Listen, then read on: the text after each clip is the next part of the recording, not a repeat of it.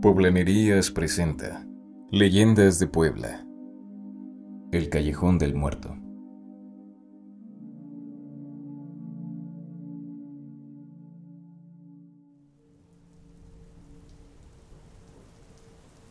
Un torrencial azotaba la noche de la Puebla colonial de 1815, madrugada en donde doña Juliana Domínguez comenzaba a tener sus labores de parto.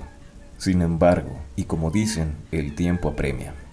Su esposo, don Anastasio Priego, no dudó en gastar toda su fortuna por su querida hija y su amada esposa. Tomando un sombrero, su capa y una afilada espada, fue en busca de la partera, doña Simonita. Bajo la lluvia y la inseguridad que representaba de madrugada, sus trabajadores buscaron convencerlo de acompañarlo. El dueño del mesón de Priego se negó y continuó, no sin antes pedirles que ya estuvieran preparados para su regreso.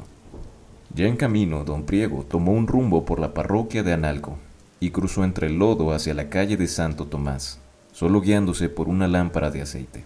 Cuando llegó al antiguo callejón de Ilescas, fue sorprendido por un hombre que buscaba amenazarlo en la oscuridad, portando una afilada navaja, pidiendo una sola cosa, darle su oro o la vida. Esa trágica noche, el asaltante no contaba que se enfrentaba al mejor espadachín de esgrima y pocos se atrevían a retarlo. Ni uno ni otro, respondía don Anastasio Priego, quien con un solo salto desenfundó el arma y con una sola finta atravesó al asaltante por el corazón y quedó postrado sobre la calle. Dejando en su suerte al malhechor, don Priego llegó con doña Simonita y decidió regresar por el puente de Obando. Llegaron justo a tiempo para recibir a sus dos hermosos gemelos.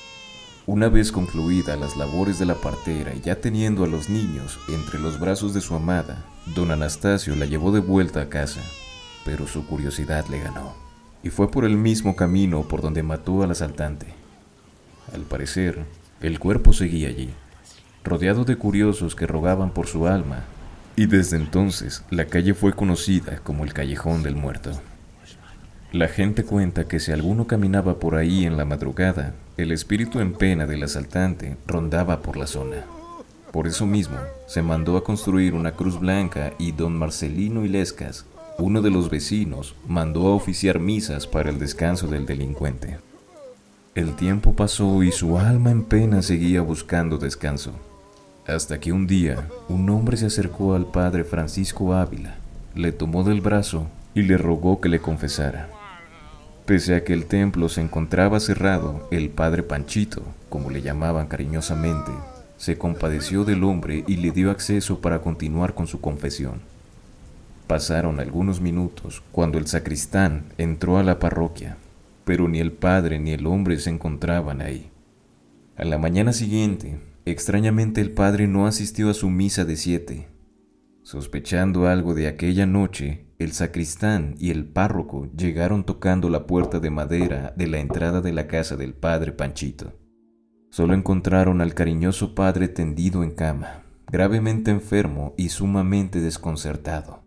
Viendo su cercano final, el párroco le dio sus santos óleos al buen padre, quien admitió haberle absolvido los pecados a un hombre muerto, que con permiso de Dios llegaba a la parroquia con la esperanza de ser perdonado y por fin descansar en paz.